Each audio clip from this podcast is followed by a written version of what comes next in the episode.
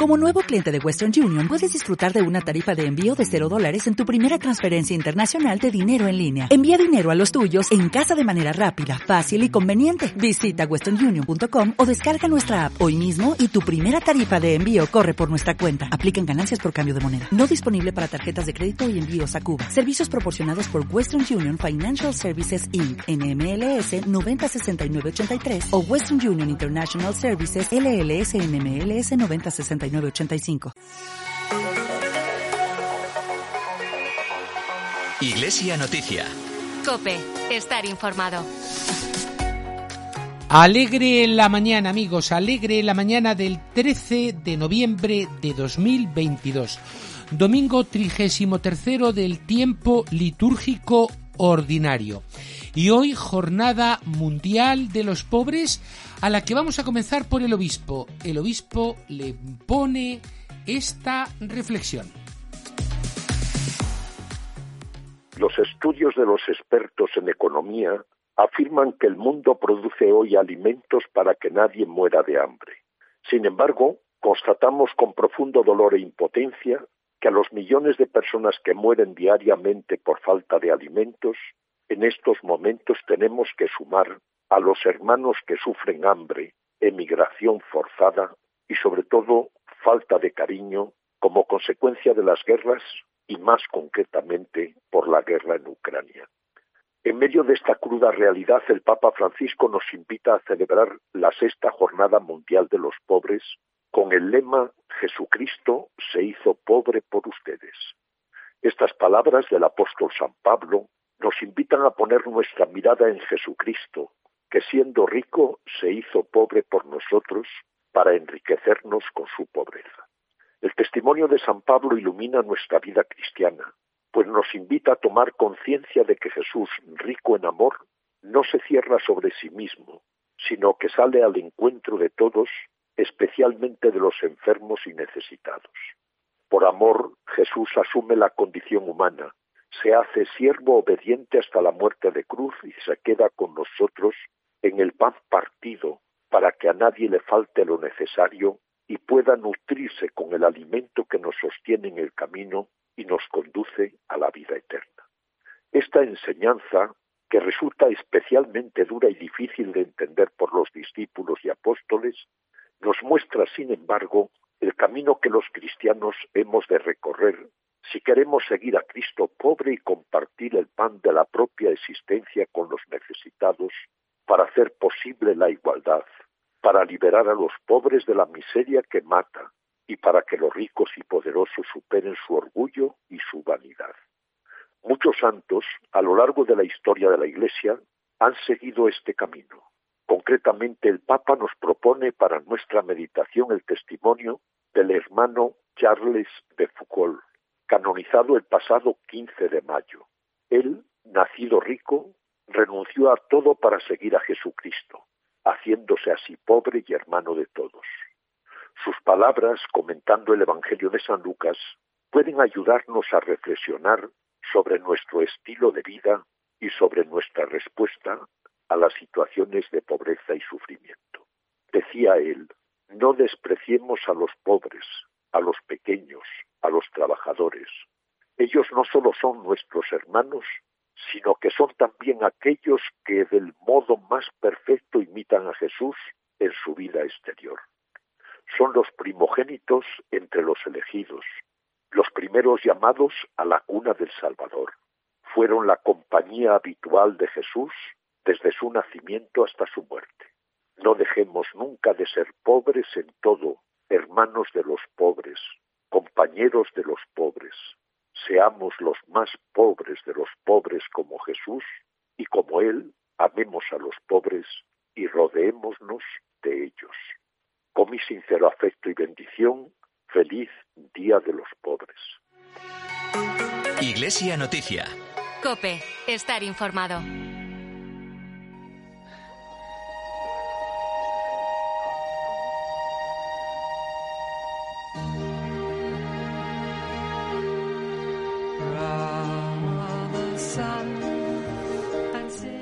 Álvaro, buenos días. Buenos días. Abel, buenos días, nos los dice con la mano.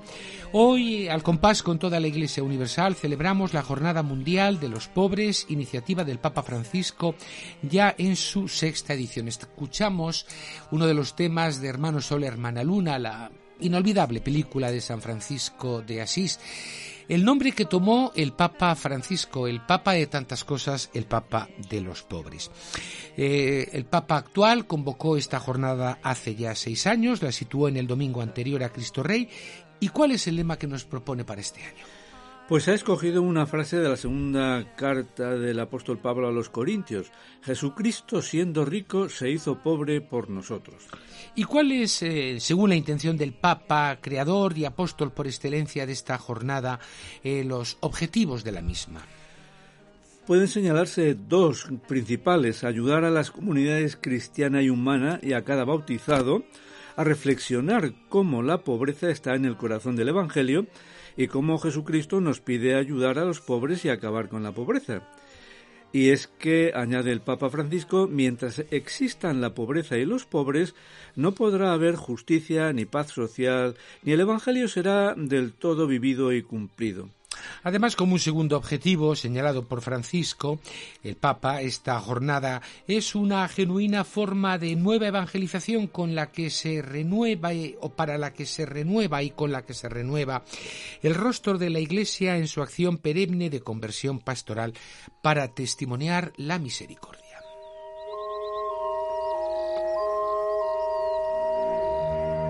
La Vicaría Episcopal de Pastoral Social de nuestra diócesis organiza distintas acciones y ya ayer celebró, como informábamos la pasada semana, el decimotercer encuentro diocesano de Pastoral Social.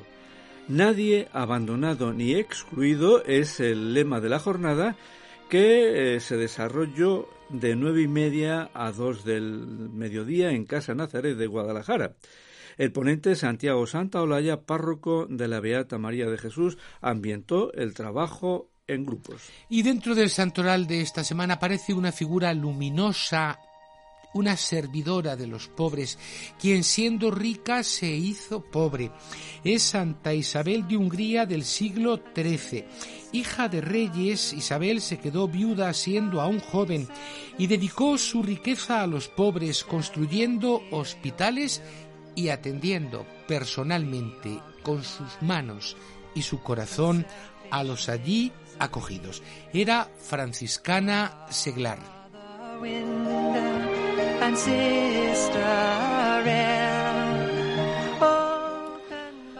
Los tendréis siempre. La frase que el evangelista Mateo pone en boca de Jesús suena a maldición con poco que el oído se escore. Eh, tal vez influya el que Judas Iscariote sea quien la recibe del Maestro minutos antes de escapar de la amistad del cenáculo. Para nada eso es palmario, las intenciones de Jesús vertían por ese arroyo. Lo deja claro el contexto y mucho más las siguientes palabras que vuelven a destacar la amistad y cercanía cariñosa que está viviendo y compartiendo Jesús. El Papa Francisco sublima la interpretación del texto al comentar que los pobres aludidos son el mismo Cristo, y Cristo siempre estará con ellos, discípulos y seguidores suyos, a través de los siglos. Los pobres son, en esta lógica, las imágenes más transparentes de Dios en la existencia humana. Pero fuera de esta visión religiosa, más religiosa, la presencia de los pobres en la historia humana en el devenir de las relaciones internacionales y aun de los conflictos bélicos es y sigue siendo decisiva, marca la historia. Las carencias y padecimientos de los pueblos han impulsado migraciones, inestabilidades y conflictos, desde siempre. La búsqueda del alimento y de las condiciones del mejor vivir son motores de tantos acontecimientos y cambios agricultores y ganaderos, gentes de las aldeas y urbanitas, pueblos del sur y civilizaciones del norte, ricos y pobres. Y semejante tendencia se refuerza con la anotación de que los ricos siguen creciendo, sobre todo en posesión de bienes y riquezas, mientras que los pobres ven aumentar su número. Los buenos propósitos, en efecto, no atajan el mal de la pobreza. Caritas acaba de hablar de las familias vulnerables en nuestra sociedad, en pobreza. Manos Unidas lo recuerda reiteradamente que no solo en los días de febrero con la interminable campaña para vencer el hambre, y otras instituciones y organizaciones sociales los reiteran una y otra vez.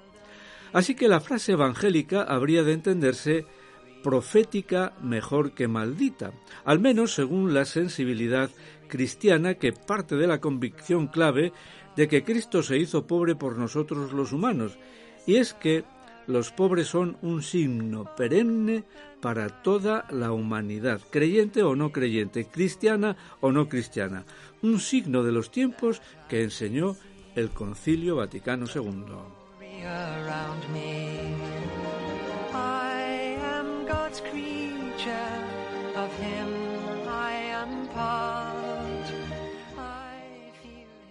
¿Sabes que tienes muy cerca de ti a la décima mejor catedral de España? En una ciudad bellísima que es candidata a Patrimonio de la Humanidad. Es Sigüenza, es su catedral y toda su ciudad. Búscame en Sigüenza, en la catedral y en el museo. Búscame en Sigüenza, ciudad candidata a ser declarada Patrimonio de la Humanidad. Te esperamos, te alegrarás. Iglesia Noticia. Cope, estar informado. Tres minutos y medio para las diez de la mañana del domingo 13 de noviembre de 2022. La agenda de la semana emplaza al jueves día 18 para la Cátedra Diocesana de Formación Permanente con un sugerente tema y con sus dos convocatorias habituales antropología cristiana y nuevas antropologías. Este es el asunto que desarrollarán los profesores de comillas Rafael Amousano y Pablo Guerrero Rodríguez. Eh, como siempre, habrá las dos convocatorias a las 11 de la mañana en Casa María Madre para sacerdotes y a las 8 de la tarde en la Casa Diocesana de Salazaras para laicos y consagrados. El día 17, jueves, el día 18, viernes por la tarde, Apostolado Seglar y Nueva Evangelización ante la fiesta de Santa Cecilia, el 22 de noviembre, patrona de la, de la música, organiza en la Iglesia de Santiago un concierto este año en clave de Trinidad, en clave de Dios Trino, con la participación de Divino Acorde de Marcha Malo y María Gargallo. Hay también un encuentro de las delegaciones de la provincia eclesiástica a la que pertenecemos, la de Toledo de Catequesis, y una iniciativa de Pastoral Gitana. Sí, Pastoral Gitana organiza una vigilia de oración en memoria de la beata mártir gitana Emilia Fernández la Canastera, también en esa tarde del viernes 18. El día 19, dos convocatorias de familia y vida, tarde de comunidad de encuentro matrimonial y encuentro de Nazaret a Cana. Y todo ello inserto en la tanda de cursillos prematrimoniales que ofrece nuestra diócesis de la tarde del 18 al mediodía del domingo 20. Vamos a acabar con un inmemorial. Sí, sobre un sacerdote religioso natural de nuestra diócesis. El 2 de noviembre en Madrid, a los 84 años, falleció Pedro Corella Martínez, religioso terciario capuchino, amigonianos y sacerdote. Era hermano del sacerdote de nuestra diócesis Felipe Corella, y al igual que él, natural de Campillo de Dueñas. Pedro Corella sirvió sobre todo en la pastoral educativa. Fue director del Colegio Fundación Caldeiro del barrio de Ventas en Madrid. Con anterioridad fue superior provincial de los amigonianos en España. Bueno, pues hasta aquí hemos llegado. Jornada Mundial de los Pobres. Al Papa Francisco cuando es elegido, siendo todavía cardenal Bergoglio, un cardenal al lado, le coge la mano y le dice, felicidades, no te olvides de los pobres. Amigos, feliz semana, que vaya adelante también feliz este mes de noviembre.